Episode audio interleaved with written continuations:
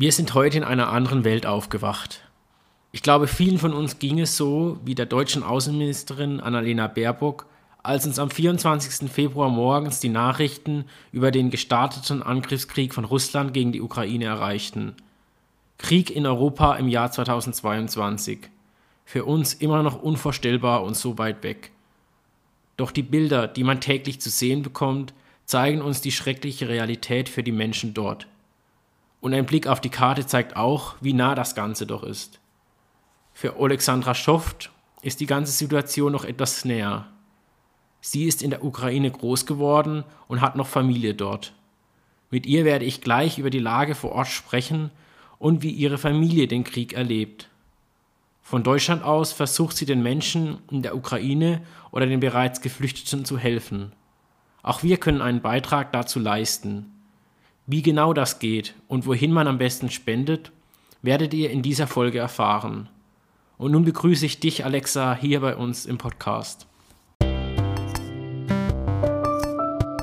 Es ist der erste Montag im Monat. Es ist Zeit für eine neue Folge von Puls der Zeit, der Kolping Podcast, präsentiert von der Kolpings Familie Elsach. Dankeschön, hallo. Hallo. Ja, mit dir habe ich heute eine Folge, ich glaube, aktueller waren wir noch nie. Ähm, und zwar geht es um den Ukraine-Konflikt, beziehungsweise ich denke, wir sind erst am Anfang des Ganzen, was da noch alles äh, zu diesem Thema auf uns zukommen wird. Und du bist heute bei mir zu Gast, weil du selbst bis zum 11. Lebensjahr in der Ukraine gelebt hast und jetzt mittlerweile wohnst du ja in Deutschland, aber du mhm. hast immer noch Familie dort Kontakte dort in die Ukraine ja. und engagierst dich auch ähm, von Deutschland aus, um diese ganze Situation doch ein bisschen entgegenzuwirken. Mhm. Wie war es für dich, als du, es war ja am 24. Februar, kam die Nachricht, es war ja nachts und man ist dann morgens aufgewacht, als du das gelesen hast, dass dann doch die Russland die Ukraine angreift? Äh, ja, das war schon heftig, weil ich tatsächlich auch einer von den Leuten war, die daran nicht geglaubt haben, dass es doch passieren wird. Also ich glaube, die Hoffnung stirbt halt in dem Fall auch zuletzt und du hoffst einfach, dass es nicht so sein wird. Und das war, ja, ich, ich erinnere mich ziemlich gut an den Morgen, als ich eben aufgewacht bin, dann so, wie wir viele, die jung sind, erstmal auf Instagram gehen und dann halt überall die, die, die Bilder und die Nachrichten so, ja, es ist passiert so und vor allen Dingen nicht nur von den deutschen Medien, sondern auch von meinen Freunden, die ich eben kenne, die das halt auch dann gepostet haben, weil sie zum Teil selber aus Kiew und so kommen. Das war, ja, das war erstmal so, hä, ist, ist, ist, träumst du gerade noch oder ist es wirklich wahr? Und das war halt, ja, das war heftig. Natürlich dann erstmal Familie anrufen und, und gucken, ob es denen halt gut geht. Ja. Ja, bevor wir dann näher darauf eingehen, wie das Ganze dann ablief. Ähm, vielleicht stellst du dich noch kurz vor, dass die Zuhörer oder Zuhörerinnen ein bisschen ja. bekommen, ähm, wer du genau bist. Ja, ich bin die Alexandra Schoft oder Freunde sagen eher Alexa. Ähm, komme eben aus der Ukraine, also bin dort geboren worden. Meine Mama ist auch Ukrainerin, mein Papa ist Deutsch. Dann sind wir ungefähr, als ich elf, zwölf war, nach Deutschland gezogen, nach Waldkirch eigentlich da war ich auch dann auch auf der Schule und da kenne ich auch ziemlich viele Leute eben aus dem Elstal dann dadurch etc. Ich bin 23, ähm, ja, und jetzt eben per Zufall mehr oder weniger auch ähm, zu der Ukraine-Hilfe Oberes Elstal dazugekommen. Oder dazu kommen wir, glaube ich, auch gleich nochmal. Genau.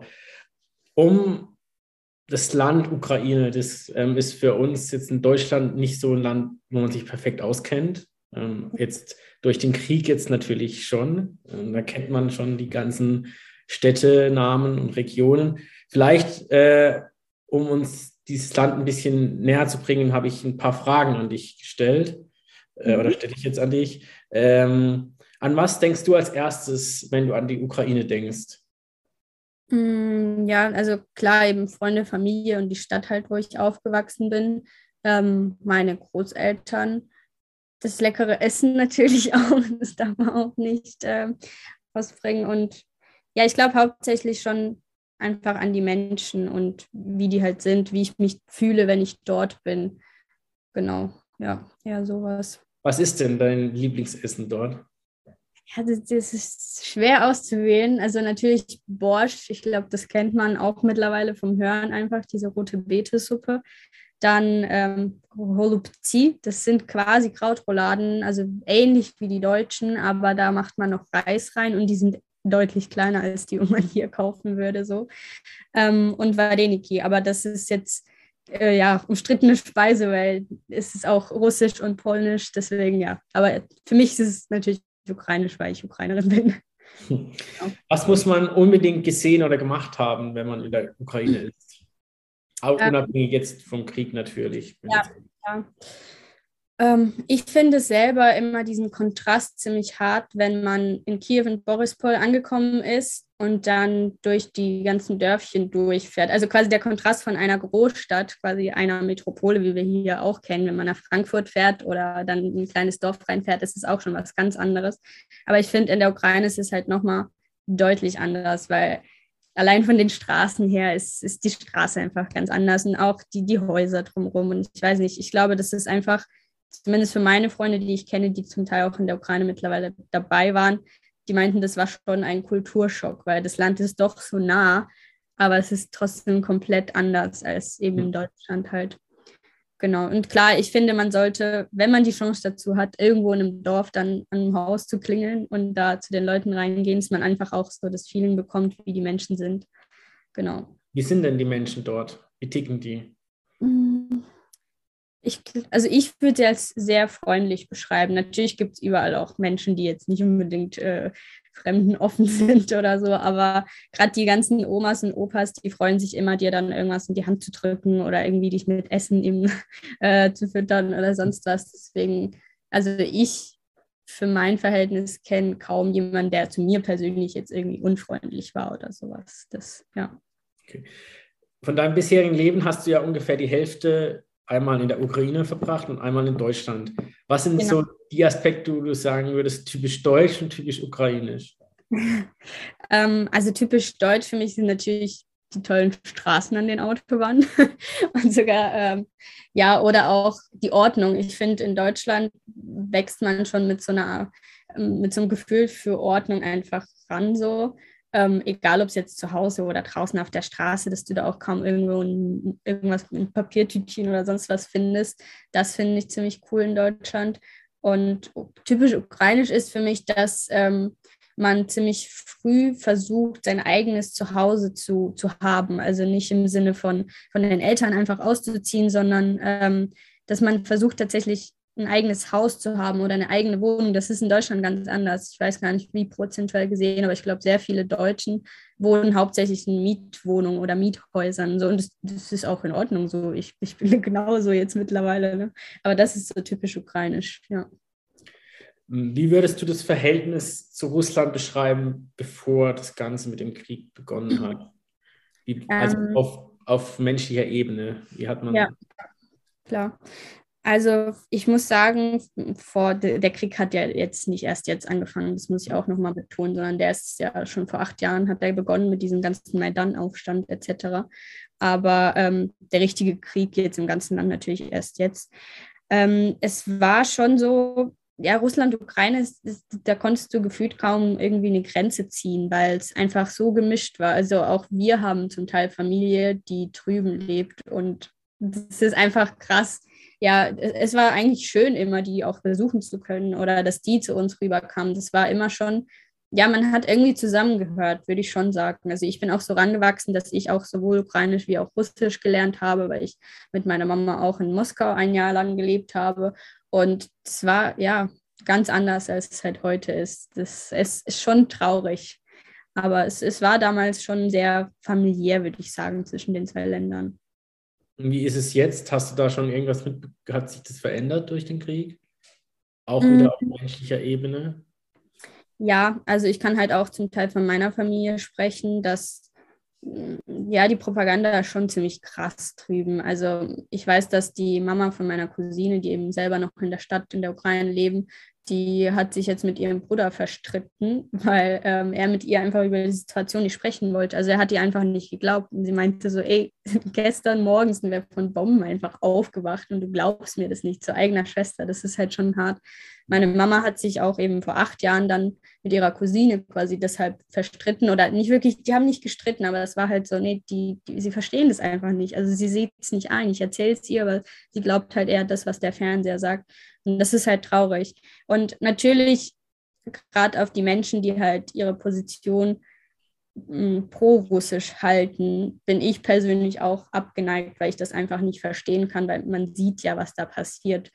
Die Menschen, die aber ihre Meinung dazu sagen und sagen, hey, wir finden das nicht cool. Und als, als Russe oder Russin finde ich das wirklich schlimm und ich möchte dafür nicht, also ich möchte damit überhaupt nichts zu tun haben, weil das, das ich, ich stehe dafür nicht ein die feiere ich, diese Leute. Also die, die nehmen für mich schon ziemlich hohen Wert, einfach weil, ja, man traut sich halt was. Und auch die Menschen, die in Russland auf die Straßen gehen und selbst wenn auf ihrem Plakat oder auf ihrem weißen Blatt Papier nichts draufsteht, dass sie sich trotzdem trauen, rauszugehen.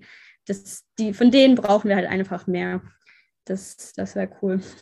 Da ist sicher uns allen ähm, gezeigt worden, ähm, die Fernsehmitarbeiterin, die dieses Plakat ähm, im russischen Fernsehen hochgehalten hat. Ja ähm, ja. Genau. Ähm, ich glaube auch, dass äh, vor allem selbst in Russland, um diesen Krieg irgendwie vernünftig beenden zu können, dass da in Russland mehr Leute das einfach nicht mitmachen.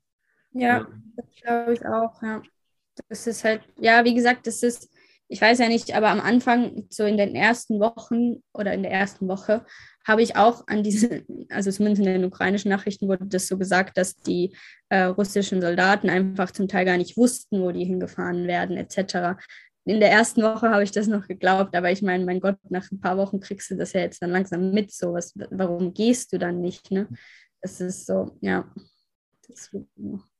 Du hast vorher schon gesagt, um äh, jetzt so langsam in das Thema auch einsteigen ähm, zu wollen, ähm, das ging ja jetzt nicht erst im Februar äh, ungefähr vor einem Monat los, diese ganze Kriegsgeschichten ähm, bzw. Konflikte. Schon ja. 2014 ähm, war ja diese Annexion der Krim und dann auch der Krieg in der Ostukraine, der ja noch nie aufgehört hat seit 2014. Ja. Da gab es ja immer kriegerische Handlungen, da gibt es ja Separatistengebiete, die pro Russland sind. Ähm, nur hat sich ja jetzt im Februar dann zugespitzt, dass ähm, Putin sich doch gewagt hat, einen Angriffskrieg gegen komplett Ukraine ähm, zu starten. Mhm. Um, ich denke, viele Zuhörer und Zuhörerinnen haben es in den Nachrichten, man kommt ja auch nicht mehr drum herum, ähm, fast ähm, die Lage so ein bisschen ähm, im Blick, dass die Gebiete im Süden, Mariupol, die Stadt kennt man jetzt mittlerweile, umkämpft mhm. sind, dann auch der Norden mit Charkiw oder die Donbass-Region im Osten ähm, und auch natürlich die Hauptstadt Kiew ist natürlich äh, Angriffspunkt. Wie hast du ähm, jetzt zu deinen Familienkontakten in der Ukraine, ähm, wo kommen die denn her? Wie, wie erleben die gerade die Situation? Ähm, also meine Verwandtschaft lebt hauptsächlich oder eigentlich ausschließlich quasi in einer kleineren Stadt. Das ist mehr oder weniger ihr Glück gewesen jetzt. Und ähm, also relativ zentral ukrainisch. Also die sind, glaube ich, irgendwie so ungefähr vier Stunden von Kiew mit, mit, mit dem Auto entfernt. Und eben ihr Glück war halt einfach, dass äh, bis jetzt zumindest, dass keine Militärstützpunkte etc. in wirklich äh, offenbarer Nähe halt waren. Tatsächlich eine Stadt nebendran, die hatten irgendwas, da, das wurde auch angeschossen, aber ähm, es war wohl jetzt, wie gesagt, noch nicht so schlimm. Und ich weiß, dass auch zu ihnen sehr viele eben gerade ähm, aus den Städten Mariupol und Kharkiv etc., dass in diese, in diese Gebiete die Leute geflohen sind selber. Also es sind um die 1500 Leute, die in die Stadt gekommen sind und die Stadt verhältnismäßig ist circa so groß wie Elzach vielleicht. Das würden ja, glaube ich, jetzt viele kennen.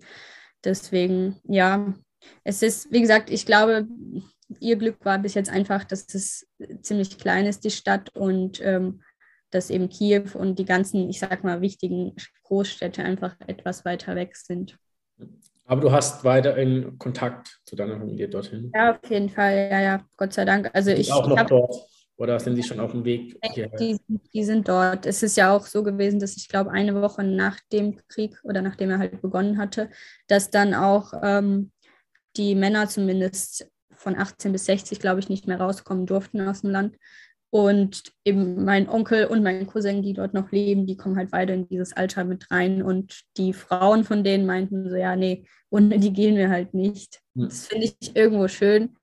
Aber irgendwo würde ich mir natürlich auch wünschen, dass gerade die Frau von meinem Bruder mit der kleinen, also die Nichte von mir, die, ist, die wird ja jetzt gerade erstmal zwei, dass die halt schon irgendwie noch rauskommen würden. Aber es ist halt schwer, weil dadurch, dass sie ziemlich zentral sind, ist der Weg für sie, ich glaube, es dauert so 15 Stunden oder so im Normalfall an die polnische Grenze oder so.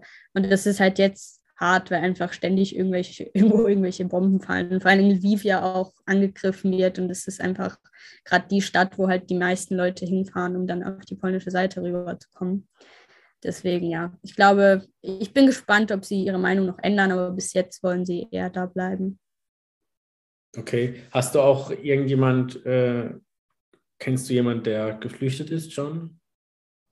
Hm, ich persönlich nicht, aber, also mittlerweile ja schon, aber nicht von meinen Verwandten oder Freunden, das nicht. Genau. Aber ich war ja bei der Aktion dabei, wo wir Leute also abgeholt haben hierher, deswegen in dem Sinne kenne ich schon jetzt welche dann, ja. Du hast ja vorher schon die Informationslage angesprochen, die ja nicht einfach ist. Ähm, welche Neuigkeiten, welche Mitteilungen man glauben soll und von wem sie sind. Wie informierst du dich? Mm, Schaust du da ja. Die vertrauenswürdigen Medien, sage ich jetzt mal, in Deutschland? Schaust du ukrainisches Fernsehen? Fragst du deine Verwandten einfach?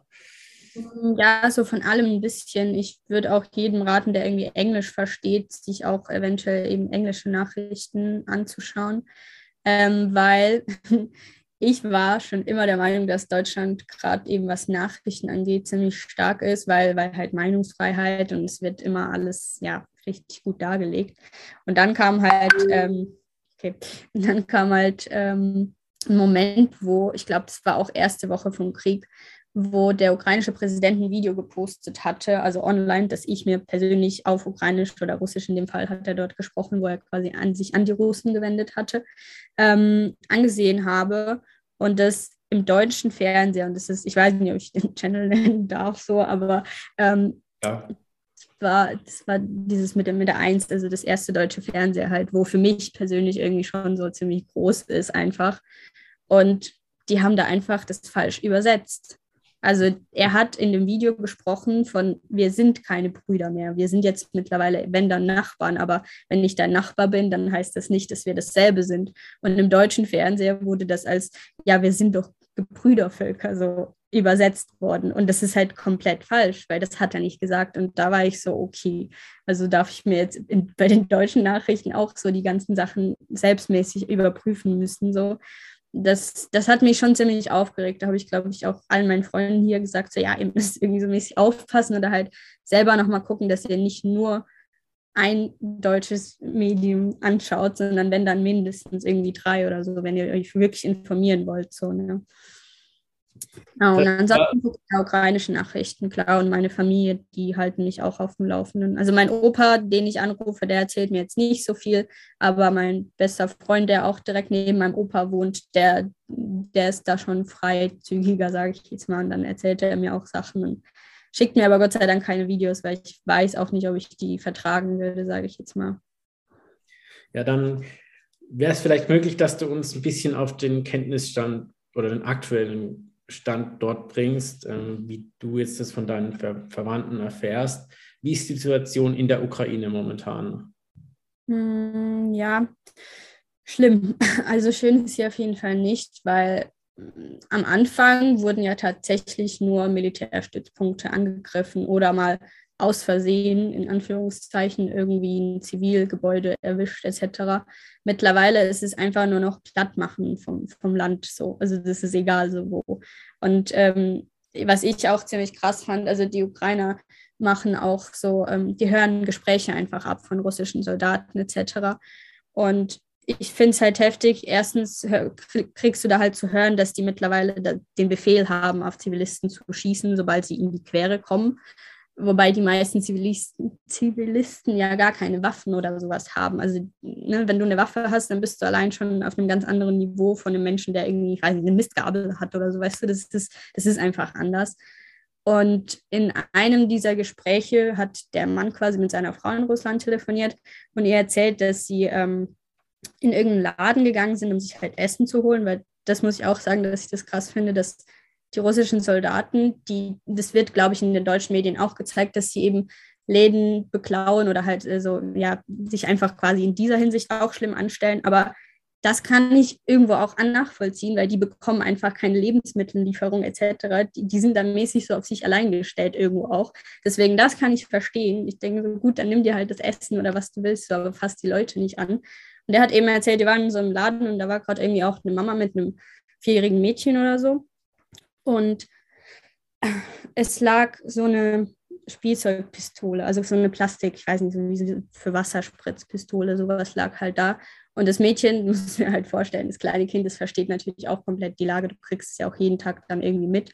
Die hat einfach diese Pistole genommen und auf diesen Soldaten gezeigt. Und dann erzählt er ernsthaft dieser Frau und dabei lacht er halt auch und es ist einfach so heftig. Naja, dann habe ich die halt erschossen. Und du denkst, es ist Junge, also Entschuldigung, aber es war ein Kind. Hm. Und dass es jetzt mit dieser kleinen Pistole auf dich zeigt, ist irgendwo verständlich. Aber das ist einfach so herzlos. Das, das, klar, es sind bestimmt nicht alle so. Aber das, das finde ich halt schon heftig. Und ich finde, das beschreibt halt die Lage auch einfach ziemlich gut, dass es den meisten dort wirklich egal ist. Und das finde ich halt so hart, weil man ja so dieses Brüdervolk war und so. Und das, ich kann das halt einfach nicht nachvollziehen. Und ich meine, dass die Ukrainer den Krieg nicht möchten, ist ja wohl klar, weil die sind nicht nach Russland eingewandert, so weißt du, sondern es war andersrum. Und es hat sie keiner darum gebeten. Und ja, das ist krass. Ja, das ist echt krass. Und man sieht ja auch immer wieder äh, Videos oder Handyaufnahmen, wie es dann auch wirklich in den Städten zugeht und aussieht. Ähm, ja, um jetzt mal von dieser schrecklichen aktuellen Situation ein bisschen wegzukommen, ähm, die für alle auch gegenwärtig ist. Ähm, was denkst du, wie sich das Ganze jetzt entwickeln wird? Ja, da, diese Frage habe ich mir selber auch schon gestellt, natürlich. Ähm, ich hoffe, dass es ja demnächst hoffentlich vorbei ist. Wobei ich muss sagen, also ich persönlich kenne von der Geschichte oder im Geschichtsunterricht etc. Ähm, keinen Krieg, der mit Diplomatie geendet wird. Also es gewinnt einer und verliert der andere immer. Und es ist halt einfach so. Und das muss man sich, glaube ich, vor allen Dingen in Deutschland jetzt nicht vormachen, dass Diplomatie jetzt in dieser Hinsicht irgendwie helfen wird. Also das ist meiner Meinung nach Schwachsinn. Ähm, ich hoffe natürlich, dass die Ukrainer standhalten weiterhin, weil bis jetzt machen sie es eigentlich ziemlich gut, finde ich. Es hat, glaube ich, sehr viele haben daran gezweifelt, dass die überhaupt zwei, drei Tage, sage ich jetzt mal, halten werden. Und es ist halt jetzt mehr als ein Monat. Ähm, ja, klar hoffe ich natürlich, dass sie gewinnen und dass diese Sache dann beendet ist und dass man dann einfach ähm, das Land wieder neu aufbauen kann. Weil bis jetzt mit allen, denen ich spreche, die ich kenne, die sind wirklich motiviert. Also die möchten, dass quasi das alles von vorne wieder anfängt. Die, die wollen machen, aber es muss halt, ja, es muss erst das Ende finden, damit ein Neuanfang dann auch stattfinden kann. Ne? Hm. Ja, das hoffen wir alle, dass das irgendwie demnächst und hoffentlich auch gut ausgeht. Ja. Hm. Ja. Wir nehmen jetzt ja vor der Ausstrahlung aus, wer weiß, wie es dann aussieht, wenn der Podcast ausgestrahlt, wie es sich entwickelt. Ähm, ja. Da sind natürlich täglich neue Dinge, die dann irgendwie passieren. Äh, blicken wir nochmal zu den Menschen in der Ukraine. Ähm, ja und auch die Unterstützung der Menschen dort. Wir sitzen jetzt hier in Deutschland, uns geht es noch gut. Wir beschweren uns über irgendwelche erhöhten Spritpreise oder Öl, das nicht mehr im ja. Supermarktregal steht. Ähm, wie können wir jetzt von hier aus dort helfen? Hm, Macht klar. es überhaupt? Es gibt ja welche, die meinen, sie müssen vor Ort dort helfen. Macht es Sinn, überhaupt in die Ukraine zu fahren oder an die Grenze dort? Hm, ich glaube, es kommt auf jeden selbst drauf an, was, wie weit man halt gehen möchte.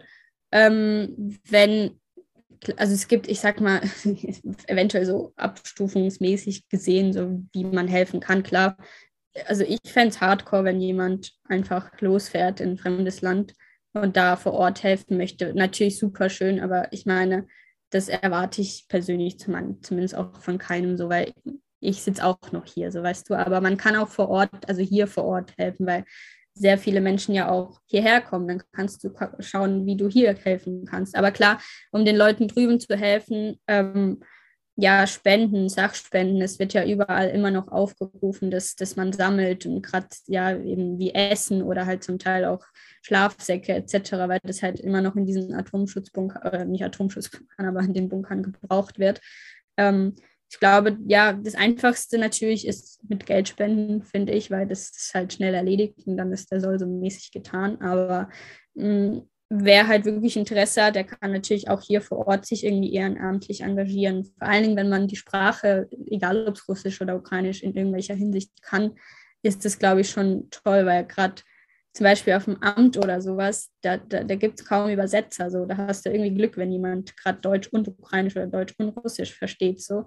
Und ich glaube, da kann man sich wirklich jetzt groß mit einbringen, weil einfach so viele Menschen hierher gekommen sind. Ich habe heute gerade vorher gelesen, auf Statista, auf der Webseite kannst du das ja alles nachlesen, ähm, dass offiziell gesehen 280.000 Ukrainer in Deutschland sich befinden. Also es sind sicherlich mehr, weil ja, die müssen sich ja nicht melden, sobald sie irgendwie Familie oder Verwandte hier haben und dort unterkommen. Aber die, die offiziell sich gemeldet haben, sind einfach 280.000. Das sind sehr viele Menschen so. Und ähm, ja, eben, ich glaube, spenden oder halt vor Ort schauen. Bei mir war das ja auch eben Zufall, dass ich einfach an diese Spendesammlung in Oberprechtal gekommen bin und dann mit der ähm, Nicole erst gesprochen hatte, die mich dann an ihren Mann weiterverwiesen hat. Und ich war so, ja, ich kann halt Ukrainisch und Russisch, vielleicht kann ich irgendwie helfen mit der Übersetzung. Und gefühlt drei Tage später sind wir schon losgefahren an die Grenze und haben halt Leute abgeholt, so weißt du. Und das war, ja, ein schönes Gefühl, aber eben man kann ja verschiedene Arten und Weisen helfen. Ich finde aber, man muss nicht unbedingt dahin so, weil das ist irgendwo, ja, würde ich halt nicht machen. Deswegen würde ich es auch von niemandem verlangen oder erwarten. Wird auch wahrscheinlich nicht von den UkrainerInnen erwartet, oder? Ja, nicht. Nee. Natürlich ist es auch schön zu sehen, ich glaube, vorgestern habe ich in den Nachrichten gesehen, dass aus der Türkei irgendwie drei Männer gekommen sind und haben einfach so einen Bus aufgebaut, wo sie Essen kochen und halt alle, die möchten, die kommen vorbei und bekommen da halt irgendwie eine Suppe und noch irgendwas dazu. So. Und es ist halt, das ist richtig schön, sowas zu sehen. Ja, aber ja, ich glaube, wenn man halt mit einer Organisation hinfährt, wo du eventuell noch irgendwelche Absicherungen hast, wie Rotes Kreuz oder sowas, dann ist es vielleicht noch eine Überlegung wert. Aber jetzt alleine loszuziehen mit deinen Freunden und irgendwie versuchen, jemandem zu helfen, obwohl du die Sprache nicht kannst, ja, ich weiß nicht. Das ist jetzt nicht sinnvoll. Wird denn in irgendeiner, in irgendwelcher Weise erwartet, dass ähm, wir jetzt, dass Deutschland zum Beispiel jetzt als doch schon eines der größeren europäischen Ländern da jetzt hilft und ähm, wie sollte Deutschland helfen? Ja, gut, da kommen wir wieder zu der Sache, dass eben nicht viele am Anfang gedacht haben, dass Ukraine lange durchhält. Ähm, Habe ich auch sehr viele im Freundeskreis und ich glaube, gerade unsere Politik war auch so ein bisschen dieser Meinung, weil ähm, Waffenlieferung, also ne, Deutschland ist ja, glaube ich, so das Waffenexportland für, also soweit ich das halt weiß so. Und dann weigert man sich. Warum? Also das habe ich halt nicht verstanden, weil Ukraine ist ja jetzt nicht das erste Land, wo, wo quasi beliefert wäre. Ähm, ich, ich, ich konnte das einfach nicht nachvollziehen. So, was ist der Grund? So, weil, weil Russland auf der anderen Seite steht, weil dann Ölpreise steigen. So, was? Also, was ist der Grund? So, warum hilft man nicht? Ähm, da fand ich schon, dass es ein bisschen lange gedauert hat, sage ich jetzt mal. Aber schön, dass es jetzt passiert und dass es jetzt eben auch geholfen wird. Und ich glaube, so das ukrainische Volk steht jetzt nicht da und äh, sagt so, ja, Deutschland hat jetzt viel zu wenig gemacht. Das ist auf jeden Fall nicht. Die sind happy, dass ihnen Hilfe eben von allen Seiten kommt. Ähm, das würde ich ja schon so sagen. Also ich glaube, erwarten tut man sowieso nicht wirklich was. Aber ähm, es ist schön, wenn es dann da ist. So. Mhm. Ähm, blicken wir nochmal auf die ganzen Geflüchteten, die jetzt ähm, Deutschland erreichen. Du hast auch vorher schon Zahlen gesagt.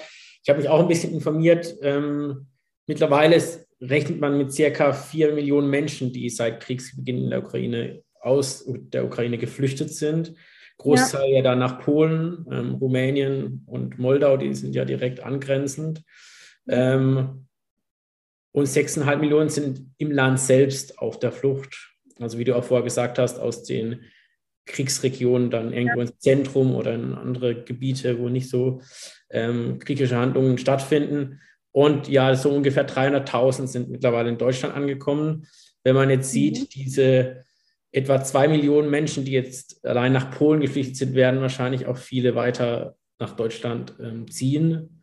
Ähm, ja, wie, wie läuft es so in Deutschland überhaupt ab, die ganze ähm, Aufnahme? So, hast du da Einblick darin oder arbeitest du hier nur vor Ort in der Region bei uns? Mhm, ich arbeite schon hauptsächlich hier vor Ort jetzt, also eben eher im Elztal gesehen. Mhm. Ähm, das, was ich eben persönlich einfach miterlebt habe mit den Geflüchteten, die wir geholt haben. Ähm, an sich weiß ich, dass es ja diese Organisation, die offizielle deutschlandweit LEA gibt, also Landeserstaufnahmestellen für Geflüchtete, soweit ich das weiß. Und die ist quasi so die Hauptorganisation. Also wenn Ukrainer jetzt nicht irgendwie auf private Weise, weil unsere Fahrt war ja quasi privat, also wir sind privat dorthin gefahren und haben Menschen mitgenommen. Also waren wir irgendwo für sie verantwortlich. Natürlich mit Hilfe der Stadt Elzach, das war super, was die da alles äh, in der Schnelle der Zeit auch gemacht haben. Aber die, wo halt irgendwie bei irgendjemandem mitfahren, der sie mitnimmt und dann in einer Stadt rauslässt, wo sie mäßig hin möchten, weil das, das gibt sehr viele solche Fahrten ähm, die müssen sich oder sollten sich eben melden. Sie müssen ja nicht, was irgendwo, ja, wobei, wenn sie halt hier sind und niemanden haben, dann tun sie das ja schon, weil dann bekommen sie ja Hilfe vom Staat etc. Und soweit ich weiß, müssen sie sich eben bei dieser Lea quasi melden. Ähm, und dort werden sie dann ähm, aufgenommen und ich glaube, die richten sowas wie Hallen, also so Sporthallen einfach auch als Schlafmöglichkeiten, damit man einfach große Mengen an Menschen ähm, zusammenbekommt und ja, dann geht das, dann geht das halt weiter. Aber wie sie genau verteilt werden deutschlandweit, ob es jetzt alles über diese Organisation läuft etc., das weiß ich nicht. Ich weiß wirklich, wie, wie wir das halt gemacht haben. Davon kann ich dann sprechen, genau. Wie empfindest du das Ganze bisher, wie das abläuft? Hm. Also es ist schwer zu beurteilen im Sinne von, ähm, ich finde, Deutschland hat ein bisschen geschlafen, was das angeht. Also im Sinne von, eben, ich war auch eine derjenigen, die gedacht hat, das wird nicht passieren. Aber ich finde, man hätte irgendwie schon damit rechnen sollen, eventuell trotzdem, dass halt wirklich sehr viele Menschen fliehen werden. Und darüber wurde auch gesprochen, aber ich glaube, es wurden keine richtigen Pläne geschmiedet, was man macht, dann, wenn es soweit ist. Und ich glaube, damit sind halt gerade eben ähm, Ämter etc. als ein bisschen überfordert, weil es halt doch ein bisschen zu viel ist. Aber ich würde mir wünschen, dass man vielleicht gerade eben auf dem Amt oder so ähm, jemanden hat, der eben zumindest Russisch spricht, weil so gut wie alle Ukrainer verstehen Russisch. Es ist vielleicht jetzt nicht die favorisiertere Sprache, sage ich jetzt mal, aber es würde gehen und es würde den Menschen deutlich helfen, weil Englisch ist halt jetzt nicht so krass in Ukraine, gerade bei den älteren Generationen sowieso nicht. Und ähm, ja, und wenn man halt selber auch als Deutscher dasteht und du, du möchtest jemandem was erklären und du kannst es aber nicht, finde ich, ist es halt auch doof. Deswegen, ich glaube, es ist dann immer schön, jemanden da zu haben, der die Sprache kann und dann kann man sich halt gut austauschen. So. Also ja, ich glaube, es, ja, es ist halt deutsche Bürokratie einfach. Ich weiß nicht, das wird, das erklärt einfach schon viel, dieser Satz. Ja, das stimmt, tatsächlich. Aber ich glaube, was so auf zwischenmenschlicher Ebene abläuft, ist es doch sehr überraschend, wie Deutschland auf einmal da reagiert hat, wenn man die Bilder aus Berlin sieht, ähm, wie die ganzen ähm, Geflüchteten dann empfangen werden und auch wie schnell das auf einmal verteilt wurde, bin ja. ich doch sehr positiv überrascht gewesen, dass das da ähm, so, weil Thema Flüchtlinge in Deutschland ist ja auch nicht äh, ganz so ein einfaches Thema. Ja, das äh, ja, ich weiß, mir ging es vor allen Dingen eben anfangs auch so, als ich diese Bilder, egal ob im deutschen oder im, im ukrainischen Fernseher gesehen habe, gerade von der polnischen Grenze, ich glaube zu Belarus vor allen Dingen, wo, also sind wir mal ehrlich, Rassismus ist halt einfach eine krasse Sache heutzutage immer noch und so blöd klingt, aber nur weil Ukrainer weiß und Christen sind, also mir tut es wirklich als Ukrainerin weh für diese anderen Menschen, die heute immer noch Schlangen an der, an der Grenze stehen und nicht reinkommen äh, oder halt zumindest sehr viel schwerer reinkommen und auch sehr viel schwerer hier bleiben dürfen. Ähm, ja, ich, ich kann das nicht wirklich nachvollziehen, muss ich schon sagen. Obwohl ich Ukrainerin bin, eigentlich hätte ich mich freuen sollen, aber ich bin halt, glaube ich, dann doch ein bisschen zu modern, sage ich jetzt mal auch, einfach deutschlandweit gesehen, dass ich mir denke, ey, nur weil sie eben andere Religion angehören oder vielleicht die Hautfarbe anders ist. Das, ich finde das einfach heftig. Aber wie gesagt, ja, ich, ich freue mich natürlich, dass Deutschland so offen ist für die Ukraine. Und ich habe auch mit ein paar Leuten geredet und war so, ja, warum, warum macht ihr das denn jetzt eben gerade so mit, mit meinen Leuten, mit denen wir gefahren sind? Die waren so, ja, es ist, es ist halt so nah. Also es ist halt doch gerade hier. Und ich finde es, ich weiß nicht, es ist für mich super schwer, weil eben, für mich ist es sowieso nah, weil es halt mein Land ist, so da gehöre ich irgendwo auch hin. Also ich gehöre sowohl nach Deutschland als auch doch dorthin so. Aber mir tut es wirklich menschlich einfach super leid für die, für die anderen Geflüchteten, die dann ja einfach auch zum Teil nicht so offenherzig aufgenommen werden und einfach auch anders behandelt werden. Das, das muss man halt auch aussprechen. Und ich finde, da sollte man auch nicht wegschauen. So. Das da ist ja äh, vollkommen recht, ja. ja. Ähm, du bist ja hier in der Region engagiert. Willst du uns vielleicht kurz erklären oder erzählen, wie das hier abläuft? Ja. Also, genau. Wir sind quasi von, also wir nennen uns Ukraine-Hilfe Oberes Elztal. Wir haben auch eine Instagram-Page, falls jemand Interesse hat. Ähm, es hat, soweit ich das weiß, also ich sag mal, die Führung haben die Nicole und der Wolfgang Steimer genommen. Ähm, die kommen auch selber aus, dem, aus der Region oder aus dem Ort quasi. Und sie haben sich mit ähm, dem Slädle aus Freiburg mäßig zusammengesetzt und wollten halt auch da mithelfen, beziehungsweise eben ähm, deren ihre Wege bereits nutzen, um einfach auch selber eine, eine Spende beziehungsweise eine Sachspende-Aktion ähm, zu starten. Und es hat, glaube ich, angefangen mit vielleicht so zehn Leuten, also Nicole und der Wolfgang und noch so acht andere Helfer. Ähm, und ich weiß nicht, ob du die Schule in Oberbrechtal kennst, die ja zugemacht wurde vor, ich weiß nicht, einem, zwei Jahre oder so. ähm, und innerhalb von ein paar Tagen, glaube ich, oder ich glaube, sie haben es an einem Wochenende gemacht und dann das Wochenende darauf auch, ähm, sind es jetzt mittlerweile einfach über 80 Helfer, also die ehrenamtlich dabei sind. Und ich war eben, als ich selbst dort war, als ich noch meine Sachspender hingebracht habe, um halt auch so ein bisschen abzuchecken, wer so die Leute sind, ähm, war ich so überwältigt davon, dass einfach die gesamte Schule, also alle Klassenzimmer gefühlt, der Gang, alles war voll mit Sachen, also wirklich nützlichen Sachen wie Matratzen oder Trockenfutter und Babynahrung. Und ich weiß nicht, was es wurde wirklich nur das mitgebracht, was, was quasi zum, zum Aufruf dastand. Und wirklich so viel, ich ich glaube, dass man zwei oder drei LKWs damit wirklich vollgeladen hat und das finde ich wirklich super. Und ähm, ja, ein richtiges Hoch auf eben Nicole und Wolfgang, weil die das halt, die, die kennen damit, damit sich auch nicht aus. Das war auch ihr erstes Mal so mit dem Wolfgang, dass, dass wir da gefahren sind und sowas. Wir kannten uns davor alle nicht.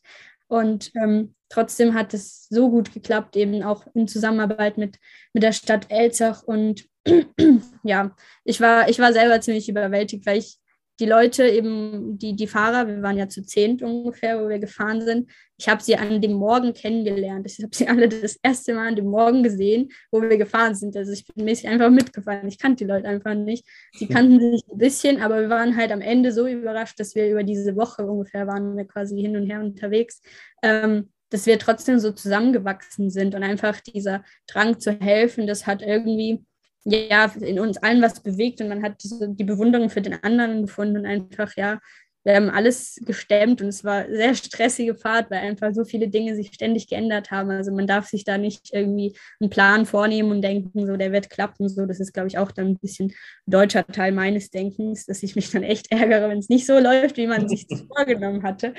Aber man musste einfach spontan bleiben und ja, es hat am Ende alles super funktioniert. Alle Menschen, es waren ungefähr 60, ähm, die sind gut untergekommen, alle eben ungefähr in Elstal.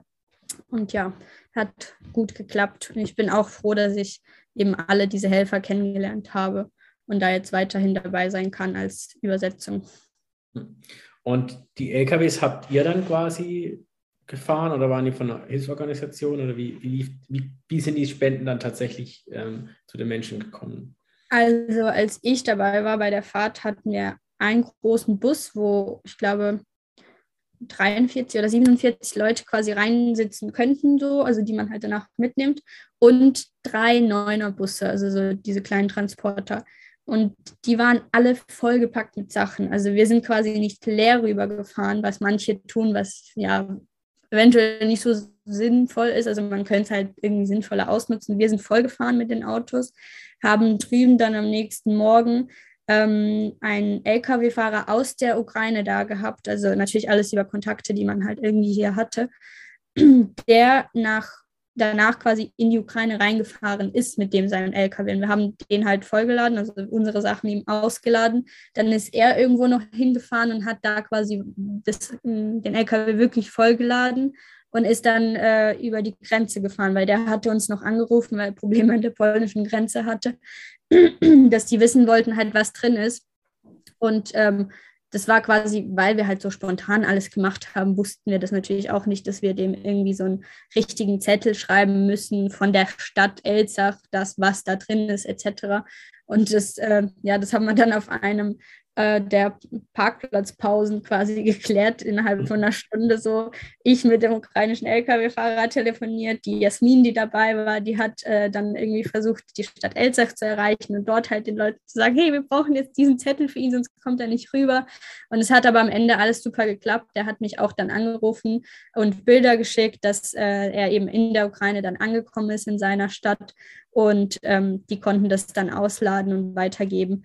In der Ukraine selbst wird es ja so aufgeteilt, sage ich jetzt mal, es kommt an Punkte, wo es ausgeladen wird und ähm, das wird dann an die Regionen verteilt, die quasi, also vor allen Dingen natürlich sehr stark bekriegt sind, ähm, aber auch die eine Anfrage stellen. Also in der Ukraine muss die Stadt oder das Amt quasi ähm, eine Anfrage an, an, an den Staat senden, dass, hey, wir brauchen solche und solche Sachen. Und dann wird es halt geguckt, wer braucht es halt eher, weil natürlich nicht von sehr vielen Dingen nicht genug da ist, einfach für alle so. Und dann wird es halt so verteilt, was ich ja irgendwo auch cool finde, weil das muss halt alles natürlich mit militärischer Unterstützung verteilt werden, weil halt die LKWs werden angefallen oder angebombt und das ist so, ja, toll auch echt mutig von allen, die da beteiligt sind, dieser ganzen Kette. Ähm, ja, auf jeden Fall. Auch großen Respekt ähm, euch allen, die das machen. Und es ist auch gut, dass du jetzt mal ein bisschen Transparenz reingebracht hast, äh, wie die ganzen Spenden überhaupt ankommen, weil Thema Spenden, da ist man ja immer ein bisschen vorsichtig. Ja, was ist, wenn es nicht ankommt und so. Ich, gut, bei Sachspenden ist es, glaube ich, nicht so schlimm. Geldspenden ist man da doch ein bisschen vorsichtiger. Ähm, bei den Sachspenden hast du uns gerade mitgenommen auf die Reise, wie die in die Ukraine kommen und auch dort bei den Menschen tatsächlich auch ankommen, indem sie verteilt werden. Ähm, was wird denn genau gebraucht? Was braucht ja noch alles oder was brauchen die UkrainerInnen? Hm, gut, also Sachen wie langhaltbares Essen etc ähm, und auch Hygieneartikel oder ähm, Medizin vor allen Dingen und auch so Verbandssachen etc. Das wird halt alles gebraucht, weil es ist halt einfach nicht da. So. Also es, es wird ja nichts reingefahren, jetzt wie bei uns in Deutschland, da kommt ein LKW an die Apotheke und dann wird es halt ausgeladen. So, das gibt es da halt nicht. Das kommt jetzt alles wirklich von den Spenden einfach. Und davon muss es halt natürlich auch mehr geben, weil es soll ja auch überall am besten hinverteilt werden können. Ähm, wer Hardcore drauf ist, der darf natürlich auch äh, Schutzwesten etc. kaufen und auch drüber drüben hinbringen, weil eben das hat zum Beispiel meine Familie gemacht, dass wir auch ähm, Schutzwesten sind keine Waffen, für diejenigen, die das vielleicht nicht wissen, ähm, sondern die dienen ja wirklich dem Schutz und deswegen sind auch legal kaufbar in Deutschland oder auch europaweit und die kann man auch rüberbringen, weil von denen gibt es natürlich auch nicht genug. Und wir wollten halt ähm, eben gerade auch an unserer Familie welche rüberfahren lassen, soweit es geht. Und es hat Gott sei Dank funktioniert, dass sie die bekommen haben, weil in jeder Stadt ist ja jetzt quasi so eine Art Patrouille, also von privaten Männern hauptsächlich, weil ähm, sehr viele mäßig Spione, es gibt jetzt mittlerweile also ein Wort dafür, aber das fällt mir gerade leider nicht ein, ähm, einfach da rum, rumschlawinern und die müssen halt irgendwie, ja, nicht, nicht gefangen und verprügelt werden, aber man muss sie halt finden und sie stoppen, dass sie jetzt eben keine Markierungen auf Häuser etc. setzen, die halt nachts leuchten, damit man weiß, wo man die Rakete hinschießen muss. Mhm. So. Also das muss halt aufhören, aber dann brauchen unsere Menschen halt trotzdem den Schutz so eben. Und solche Sachen kann man auch natürlich irgendwie probieren ähm, zu spenden oder sowas, weil das, das geht alles. Man muss nur wollen. Aber klar, ja, Lebensmittel, vor allen Dingen Hygieneartikel, Verbandssachen, chirurgische Sets etc., sowas, das wird wirklich sehr viel gebraucht. Und Medikamente, weil ja, wenn man halt verletzt ist, dann braucht man natürlich Schmerzmittel oder auch fiebersenkende Sachen etc. Und das ist jetzt, sind jetzt so Dinge, die jetzt nicht jede Privatperson zu Hause hat. Ähm, was könnte man denn als Privatperson noch alles äh, spenden, was sinnvoll wäre? Ja, Hygieneartikel hast du ja schon gesagt. Ja, Matratzen und so, Schlafsäcke. So. Ja, auch, natürlich auch. Ähm, Kleidung ist mittlerweile tatsächlich eher im Überfluss, soweit mhm. ich weiß, dass sie an, an den Grenzen auch äh, ja, zum Teil verbrannt wurde, damit äh, die Leute sich aufwärmen können in so Tonnen. Und das ist, das ist halt nicht der Sinn dieser Sache, sage ich mal. Ähm, ja, Geld, natürlich kann man auch Geld spenden, wenn man gerade diese ganzen offiziellen wie Rote Kreuz, äh, Deutsches Rotes Kreuz oder Malteser oder auch ähm, ARD, soweit ich weiß, sammeln ja auch Spenden auf. Da kann man was spenden oder halt auch direkt in Elster haben wir ja auch was. Und ähm, das ist halt, glaube ich, so das Einfachste, was man machen kann. Und man muss ja nicht viel, es zählt ja wirklich jeder Euro, so weil es, ja, man braucht halt alles, was man, was man geben und kriegen kann, einfach jetzt. Das ist wirklich wichtig. Ich glaube, das Wichtigste ist, dass man halt wirklich bereit ist zu helfen auch und irgendwie versucht, irgendwas dagegen zu tun, anstatt einfach zu Hause nur die Nachrichten sich anzuschauen. Ich, ja, also würde ich halt persönlich mit nicht klarkommen, deswegen. Ja. ja genau, also an alle, die helfen wollen und es äh, noch nicht getan haben oder wieder tun wollen, ähm, können sich ja informieren. Es gibt ja nicht nur im Elstal diese Organisation, die du jetzt gerade vorgestellt hast, sondern ich denke, bei jedem in der Region gibt es mittlerweile ähm, tolle Menschen, die sich zusammengefunden haben oder irgendwelche Organisationen wie äh, Malteser, Johanniter, Rotes Kreuz, die man kennt, die Hilfsorganisation, äh, die sich da äh, beteiligen, Spenden sammeln oder auch Sachspenden sammeln und dorthin fahren, dass man sich da einfach informiert und dann ähm, ja, dementsprechend dorthin die Sachen bringt oder beziehungsweise das Geld dorthin spendet. Ich denke, ich wir werden auch in, bei dieser Folge in die Show Notes noch ähm, ein Spendenkonto reinmachen. Wie du vorher so gesagt hast, die ganzen Hilfsorganisationen oder Deutschland hilft ist ja ein großes Sammelkonto, ähm, auch unterstützt von den ganzen ähm, äh, Medien, Fernsehen und so. Damit da wirklich auch, wie du gesagt hast, jeder Cent äh, dorthin kommt, ähm, wo er dann auch wirklich gebraucht wird. Das hast du ja auch eindrucksvoll vorbeschrieben, wie es im ja. Land geht. Ja. Ich glaube, es gibt vielleicht noch eine sehr wichtige Sache, mit der man helfen könnte, falls die Möglichkeit dazu besteht, ähm, wenn man Wohnraum hat. Also einfach sich dann bei seinem eben zuständigen Amt melden oder bei der Stadt halt einfach anrufen und sagen, hey, ich habe da irgendwie ein Zimmer oder vielleicht auch eine Anliegerwohnung oder irgendwie eine Zweitwohnung, die ich äh, vermieten könnte. Ähm, und ja, sie einfach anbieten, weil Wohnraum ist, glaube ich, auch jetzt so das, das nächste Problem eventuell, wo auf uns zukommt, wenn dann wirklich noch mehr Menschen kommen, dass, ähm, ja, dass man ihnen auch irgendwie so damit helfen könnte. Und ich weiß, es gibt ja sehr viele, die sich auch bei mir zum Beispiel auch gemeldet haben und gesagt haben, hey, meine Eltern haben irgendwie noch eine Wohnung und würden gerne da vielleicht behilflich sein. Das finde ich halt toll. Aber eben, es muss halt die Stadt wissen, weil das läuft halt alles über die Stadt, damit es auch offiziell ist und so weiter genau. Perfekt, sehr gut, dass du das auch noch angesprochen hast. Ähm, ja, ich habe auch äh, mittlerweile im Freundeskreis Leute, die ähm, mich aufgenommen haben und ja, super, dass das wirklich so alles wirklich gut funktioniert, muss man sagen. Ja, ja. Doch, das freut mich. Ja, ähm, es war eine sehr aufschlussreiche Folge, aber auch sehr bedrückende Folge. Vor allem denke ich für dich, äh, die das Ganze ja auch familiär dann ähm, immer mitverfolgt. Am Ende von einer von unserer Podcast-Folgen haben wir immer noch eine kleine Kategorie, die heißt Wünsch dir was. Ich denke, deinen, deinen größten Wunsch und auch wahrscheinlich unser allergrößter Wunsch, äh, den, den haben wir alle, dass das Ganze so schnell wie möglich und so gut wie möglich für alle Beteiligten ausgeht. Ähm, aber was würdest du konkret der Ukraine für die Zukunft wünschen, wenn der Krieg dann vorbei ist? Hm.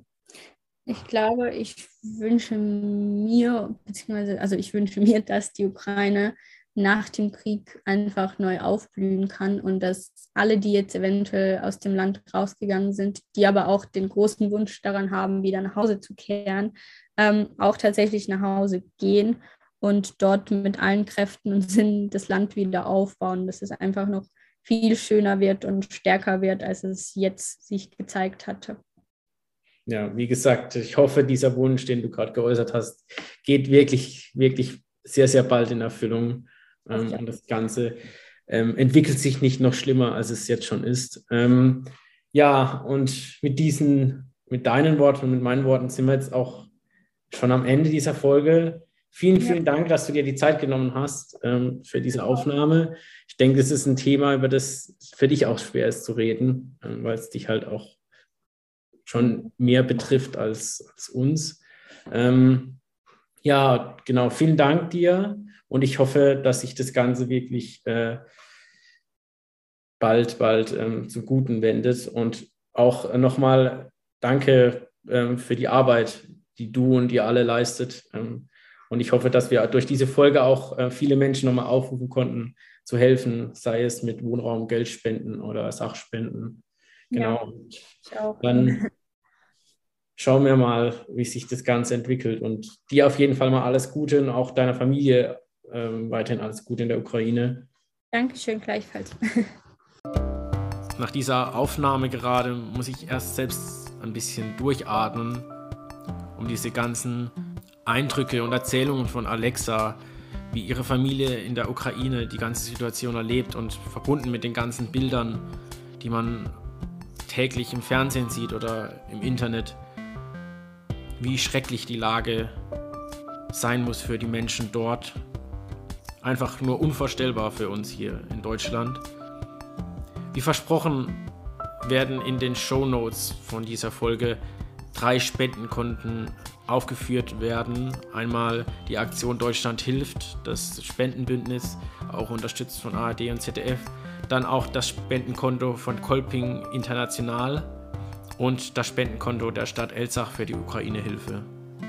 Ich glaube, jeder von uns kann einen Beitrag dazu leisten, um den Menschen, die dieses ganze Drama miterleben müssen, zu unterstützen und ein bisschen die Situation besser zu gestalten. Falls es euch aufgefallen ist, wir haben heute Jubiläum. Es ist die 20. Folge von Puls der Zeit, der Kolping Podcast. Natürlich hätten wir gerne mit einem schöneren und fröhlicheren Thema unser Jubiläum gefeiert. Aber ich denke, der Ukraine-Konflikt ist so aktuell, dass es sich gelohnt hat, diese Folge aufzunehmen und, und nochmal zu verdeutlichen, wie ernst die Lage ist. Wir freuen uns trotzdem, dass ihr alle da draußen uns über diese 20 Folgen begleitet habt und wir freuen uns auf die weiteren Folgen, die wir für euch hier ausstrahlen dürfen von der Kolbingsfamilie Elsach aus. Wir freuen uns auch immer wieder über neue Themenvorschläge, über Ideen für Gäste. Einfach uns kontaktieren und dann könnt ihr gespannt sein, was als nächstes auf euch zukommen wird. Auf jeden Fall wünsche ich jetzt euch allen eine gute Zeit. Macht's gut. Bis dann.